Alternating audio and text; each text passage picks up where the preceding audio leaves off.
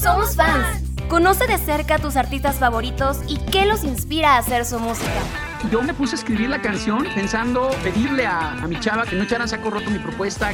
Cuéntanos por qué eres un verdadero fan. Que lo amo y que es el amor de mi vida y que daría mi vida por él. Si eres fan de los clásicos o de artistas nuevos.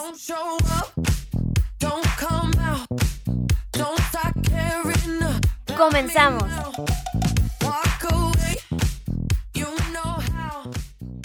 Hola, ¿cómo están? Bienvenidos a Somos Fans. Yo soy Adriana Mar y te doy la bienvenida a este tu programa en donde conoceremos un poquito más acerca de tus artistas favoritos.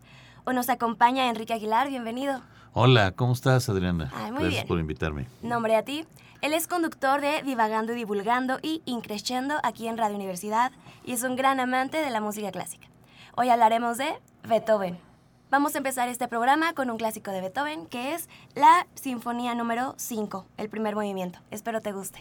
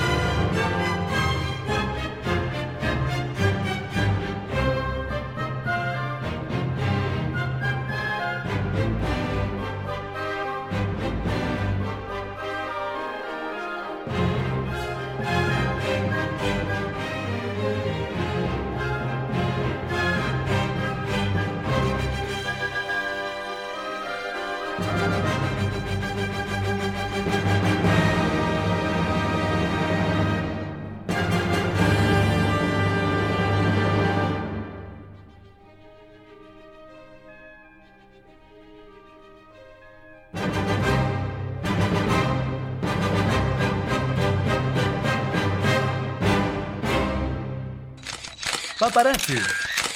Una mirada de cerca. Sin duda alguna, una de las obras más icónicas ¿no? de Beethoven, esta sinfonía. ¿Qué opinas? acerca No, bueno, pues este es, este es un- yo creo que es la sinfonía más conocida de Ludwig van Beethoven. Está inscrita en el Opus 67 y es la Sinfonía del Destino. Porque así se le conoce con aquellos las notas iniciales del tan, tan, tan, tan. Que bueno, yo creo que tú puedes salir a la calle y preguntarle a gente y mucha gente, ¿sabes cuál es la quinta de Beethoven? Tararéamela y te lo dicen. No, no todos, pero sí hay Pero un, número, sí. Sí, y, y Beethoven decían que era una fuerza de la naturaleza. Y la quinta sinfonía de Beethoven, eso es lo que, lo, lo que demuestra sobre todo. Wow. Bueno, y acerca de Beethoven, de su vida, ¿qué nos podrías contar, Enrique? Bueno, mira, Beethoven, ese, él nació eh, dentro de una familia de gitanos. O sea, vamos a entender esto como gente que, que erraba por, pues, por Europa, por Europa. Eh, Beethoven nació en 1770. El año pasado, en diciembre, se cumplieron 16, se cumplieron el 16 de diciembre se cumplieron 250 años del nacimiento de Beethoven. Yo, yo lo dije en todos los programas. El mundo debería haber celebrado a, a Beethoven, pero desafortunadamente se nos vino este asunto de este asunto de la pandemia y ya no hubo más. Beethoven eh, fue, eh, bueno, primero fue un, gran, un gran compositor, eh, fue director de orquesta, fue pianista. Ah, cuando ya estaba en sus grandes años, Mozart, le llevaron al niño, le llevaron a Beethoven, como el niño, pues así como una, como una maravilla, ¿no? Se lo llevan y Beethoven, y Mozart le dio unos, unos compases, o sea, tocó en el piano algunas ideas musicales y Beethoven hizo maravillas con ella ahí. Y dicen ahí, esto yo no lo vi, por supuesto, dicen los, los anécdotas, las anécdotas o los biógrafos que Mozart dijo, estad atentos porque este niño va a dar mucho de qué hablar al mundo.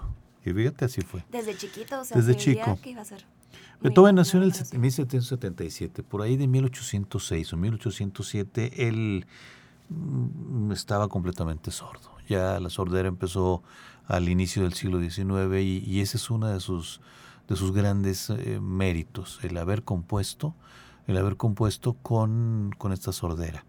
Eh, hay por ahí algunas litografías en donde muestran a Beethoven acostado en el, en el piano y está ahí él golpeando el piano y nada más con la vibración, con la vibración. Sí, de eh, los martillos, ¿no? Del piano, ya lo que él sentía. Sí, y había, hay por allá anécdotas, por ejemplo, esto que decíamos de la quinta sinfonía, el chan, chan, chan, chan, decían que esa idea la copió de una carreta porque él iba en, o en una diligencia, lo que se oía cha cha cha cha cha cha cha cha cha cha cha. Entonces ahí, ahí salió. Entonces, Beethoven, eh, eh, en, virtud de esto que, que, ya estoy mencionando, de que, que fue, era, era sordo, eh, era muy geniudo. Era un tipo muy violento, era un tipo fuerte. era un tipo que a raíz de esto de la, de la, de la sordera se le desarrolló el alcoholismo. Entonces él muere prácticamente con hidropesia y tal vez cirrosis eh, por estas circunstancias. Él, él, era, estaba muy dramático, estaba muy dramático en su vida. Em, tiene una gran cantidad de obras, o sea, las sinfonías, no se diga, las nueve sinfonías, hay, hay una que es la Sinfonía Cero, que se conoce como la Sinfonía de Jena, dicen que recientemente la, digo recientemente hace 50 años, la... Pues, pues es que es reciente, es que reciente eh, la, descubrieron. A mí de las, de las cosas que me gustan mucho de, de Beethoven son, son, sus conciertos para piano. Hay cinco conciertos para piano. El, para mí, a mí el que más me gusta es el tercero, pero el quinto es una cosa maravillosa. El, ese se conoce como el concierto emperador. Aquí de las cosas importantes que podemos decir es que Beethoven viene dentro de, de la historia musical, él viene del clasicismo al romanticismo. Y en el clasicismo, ahí encontramos la figura de Mozart. Y si tú oyes los dos primeros conciertos para piano de Beethoven, haz de cuenta que estás oyendo a, Mozart. O sea, me refiero a su composición, ese, estilo, Porque Mozart era un compositor perfecto. O sea, por eso a Mozart te dicen, te dicen, oye, Mozart, y vas a poder estudiar. No es tanto eso, lo que sucede es que eh, Mozart te lleva te acomoda en tu cerebro las notas que de tal manera tú vas, tú sabes lo que va siguiendo. Exacto. Y ya en el tercer concierto para piano, es ya, ya encuentras al Beethoven dramático. O sea, ahí, es, ahí hay cosas muy importantes que decir que, que si me das de cada obra. Luego platicaremos. Bueno, gracias por compartirnos y ahora vamos a escuchar una sonata, la sonata número 8. ¿Te, te gusta? ¿Qué opinas? Sí, es la, es la, ¿qué nombre tiene? La patética, ¿no? La patética, eso, eso Exacto, tiene un ritmito más tranquilo y más lento. Adelante. Entonces vamos a escuchar. Sí, señorita.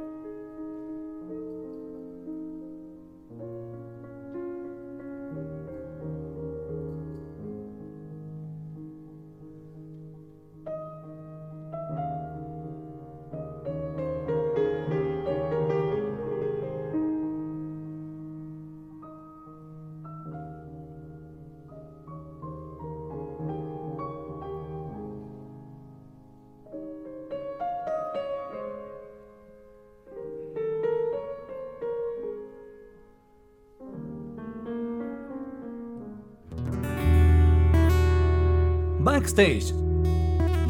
Detrás de la música.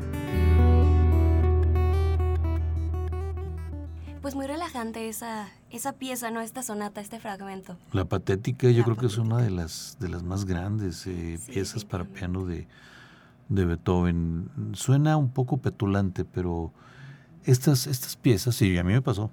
Estas piezas, sobre todo los cuartetos para cuerdas, eh, las sonatas para violín y piano, el piano, esta, la patética que, que acabamos de oír, eh, para entenderla. Porque también la música de repente se entiende. Hay quien me dice, yo no necesito Sí. entender nada. No, se necesita comprender, quedarte un ratito ahí para escuchar lo que te dice. Lo que te quiere decir, ajá. pero yo sí reconozco que en estas obras, por ejemplo la patética, ya tienes que haber caminado por la vida, ¿eh?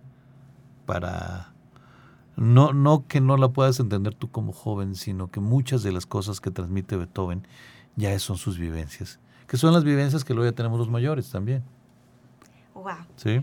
Bueno, y con respecto a la séptima sinfonía, me gustaría que nos platicaras un poquito acerca de, de esta pieza. Sí, bueno, fíjate que esta eh, sinfonía la estrenó Beethoven en, en diciembre de, de 1803 en un concierto de caridad para, para, para unos soldados de una batalla, la batalla de Hanau. Sobre esta sinfonía hay una anécdota muy interesante porque Beethoven era un tipo bohemio, o sea, Beethoven pasó años sin componer. Pero resulta que un día se enamora. Se enamora de una dama que era casada que era casada y, y entonces, o sea, le mandaba cartas y yo no sé si hablaba con ella, Claro. pero era su, así como que su diva, ¿no? Y resulta que un día, ah, él compone la séptima sinfonía con esta inspiración de, de esta Sí, persona, que estaba enamorado, sí. pero resulta que un día, ah, pero esta mujer estaba casada y con familia. Un día ella se sale de su casa enamorada de Beethoven y se va a ver a Beethoven y le, le- le toca la puerta y dice, aquí estoy, soy tuya, vengo contigo. Pues se le acabó a Beethoven entonces el, el- el, eh, Sí, la gracia, se le acabó su musa. Fíjate qué, qué cosa tan interesante. Es una sinfonía muy, muy buena. Está, desde luego, como, como las grandes obras de esta época, está instrumentada para la, la orquesta de Haydn, que es el que estructura una orquesta más o menos amplia eh, de carácter sinfónico. Las orquestas en esos años eran, eran de, de, de otro tipo, de otro, de otro tipo, eran un poco más, más chicas. Eran con más violines, eh, las violas, los violonchelos, los timbales no, no, no, no, no eran tan. ¿Y la tan distribución era la misma o era Sí, distinta? la distribución era la misma. Ok. Solo que al tiempo se, se, se- hacen más grandes, ¿no? Y se acomodan, se, se empujan, vamos, para decirlo de alguna manera. Eh, bueno, dice que, que se toca con dos flautas, dos oboes, dos clarinetes, fagots, trompas y, y algunas otras cosas, ¿no? Eh, aquí, fíjate, vale la pena mencionar porque aquí tenemos en, en la música clásica, sobre todo con Beethoven, a Beethoven no cualquiera lo, lo, lo toca. O sea, vamos, no quiero decir eso, sino que darle el sentido que Beethoven tiene. Y aquí te, por ejemplo, está von Karajan, está Rudolf Kemp, está Leonard Weinstein y para mí Claudio Abadó, que es el más grande con la Orquesta Filarmónica de Berlín. Con lo que nos cuentas, definitivamente tenemos que escucharla. Adelante. ¿Te parece si vamos a escuchar el alegreto aquí de esta sinfonía Correcto. número 7?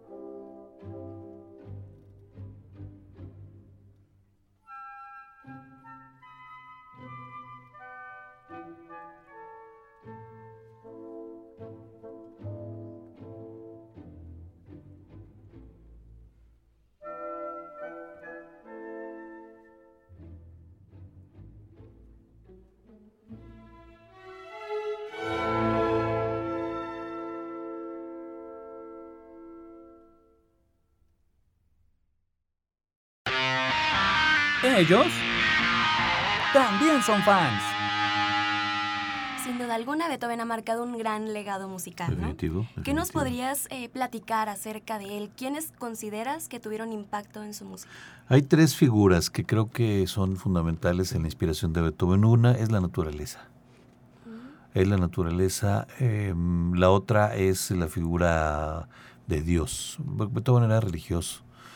Y la otra es, eh, él se inspiraba en figuras, por ejemplo, ahí, ahí, ahí, bueno, ya hablaremos de esa, de la bagatela para Elisa, pero ahí había una niña que era inspiración de él, y las mujeres también. Pero la naturaleza creo que es una cosa mm, muy esencial en, en la, en la- en la composición de Beethoven. Hay una sinfonía, la 6, que es la sinfonía pastoral, y es una sinfonía Es primorosa. sí. Y ahí es, están las, las, eh, la tormenta, los campesinos en el campo, o sea, hay una serie de cosas bien interesantes. Beethoven, eh, en su naturaleza, eh, él no consideraba lo que, le, lo que decían que, que tenía que hacer, él hacía lo que quería. Un día compró una casa o le compraron una casa porque tenía mecenas. Y, y la casa la debía dejar como estaba. Él no, él mandó hacer una ventana. Rompió la pared porque sí, porque él quería estar en contacto Sí, con porque la nos naturaleza. comentabas que era de carácter, o sea, él- Bastante carácter. y no, él, pero lo que deseaba lo hacía. lo, al- lo metieron a la cárcel y, y una serie de cosas. Y refiriéndonos ya nada más a la cuestión religiosa, la novena sinfonía es, eh, en, en, por ejemplo, en la Oda Schiller, que se oye en la novena sinfonía, hay una parte que él dice que por encima de la bóveda estrellada debe reinar un padre amoroso. Fíjate lo que dice Beethoven. Y desde luego, su, hay una misa que es la misa solemne en re menor, que es una, la del Opus 123, que es una cosa maravillosa, especial. Y, y bueno, pues eh, hablábamos de, de la Sinfonía 7, que, Sí. que ahí hay una, una musa por allí. Eh, él era, tenía problemas con su, con su hermano Carl, que era también, pero no tenía la característica de Beethoven, y esa era su gran preocupación. Él tiene una, una, una carta muy bonita que le escribe a su gran amor, que es la Amada Inmortal. O sea, son de sus inspiraciones esenciales. Y desde luego, ya como te lo dije, la, la naturaleza. Sí. Y con respecto al claro de luna, ¿esa también fue, tuvo alguna inspiración o...? Mm, Pues fíjate que no, no tengo muy claro cuál fue la inspiración, pero me queda, me queda la idea de que sí es la figura de la naturaleza. Ahí sigue Claro, presente lo que Y sobre todo en esa la noche. influencia. Sobre todo en la noche. Esta obra es, es única, tiene unas notas eh, fabulosas, pero esto es toda una sonata, ¿eh? Porque conocemos el, el, el Sí, primer es la, es la movimiento. conocida. Sí, el primer movimiento que es el que es una es una melodía eh, única y muy bien lograda por Beethoven. Vamos a escucharla. eh, a continuación, Adagio Sostenuto.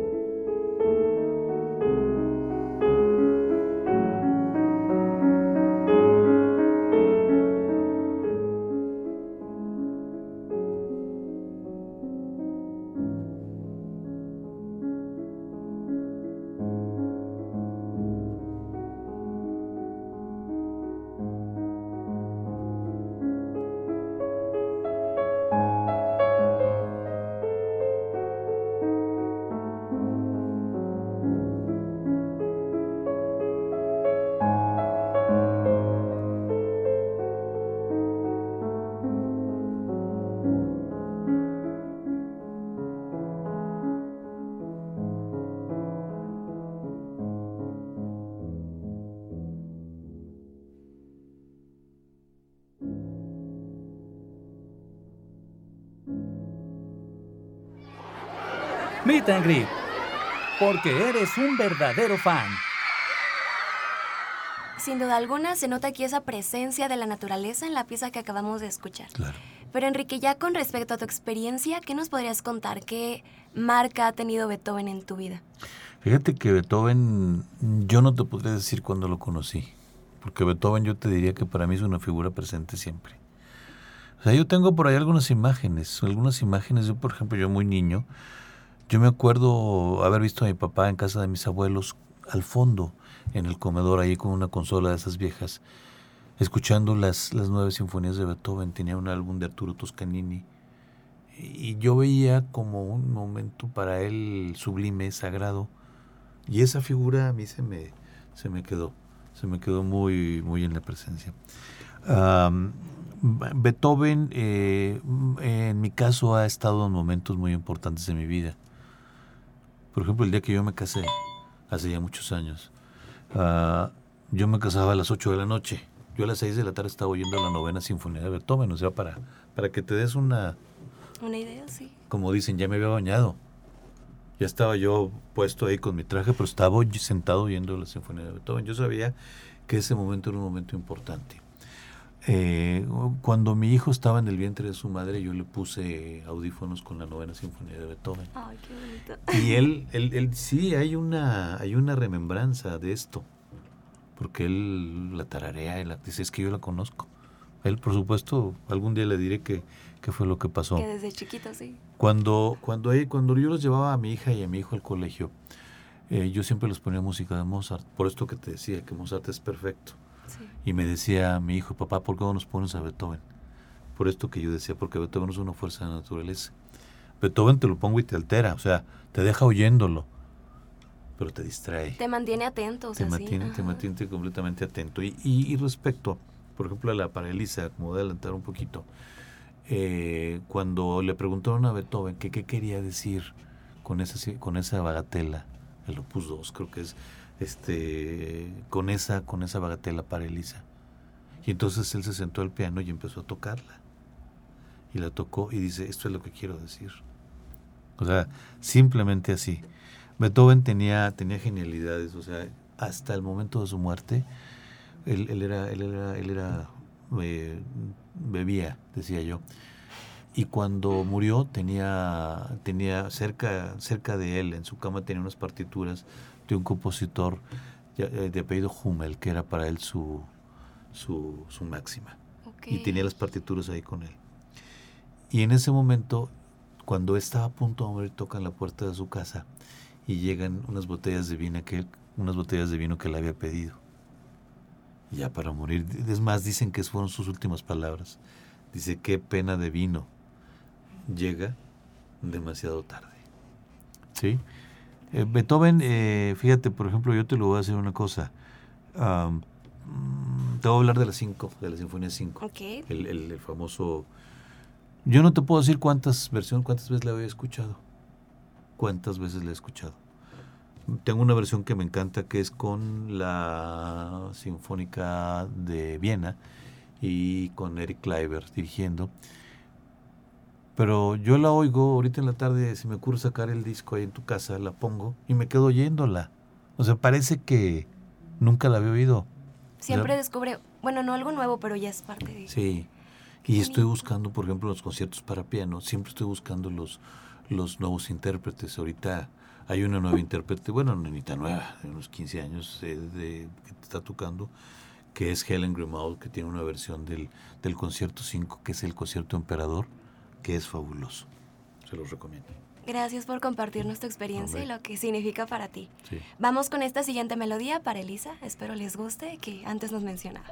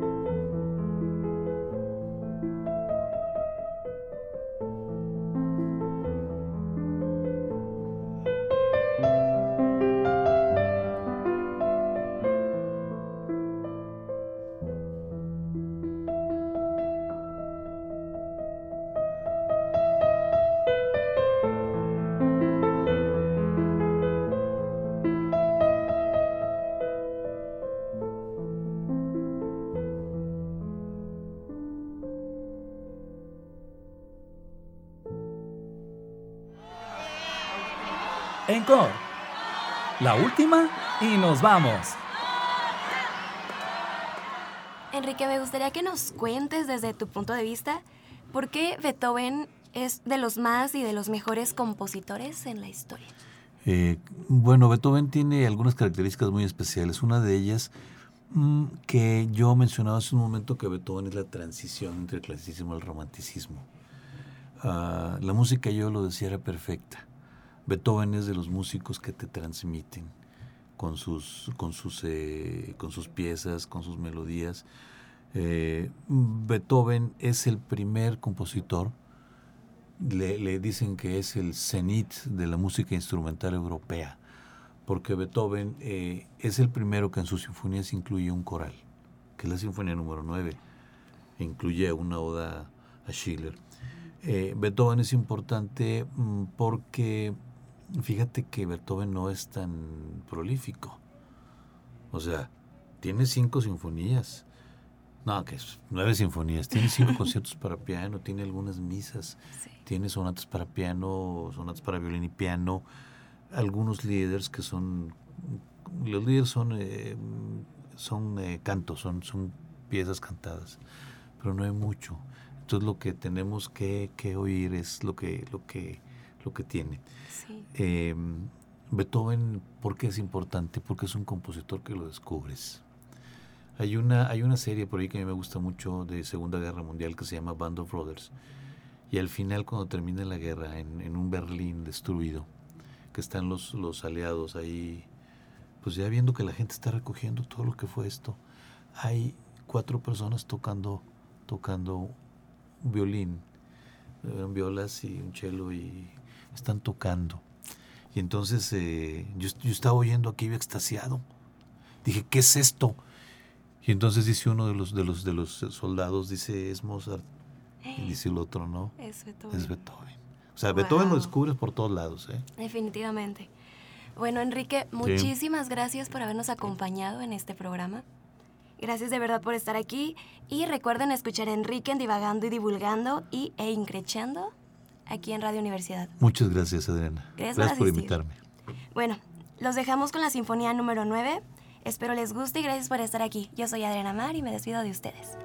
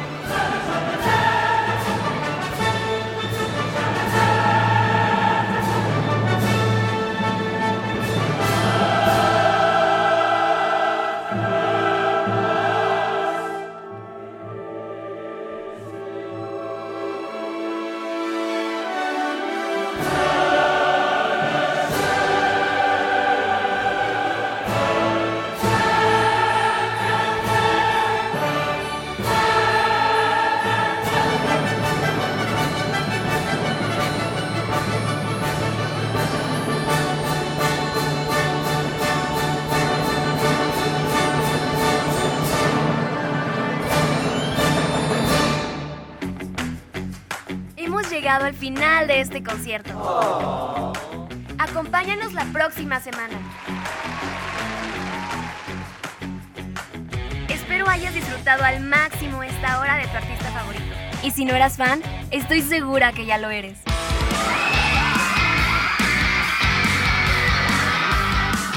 Somos fans. Soy Adriana Mar. Nos acompañan Lalo Carrillo en los controles, Malena Cruz y Cuco Velázquez en la producción. Gracias totales.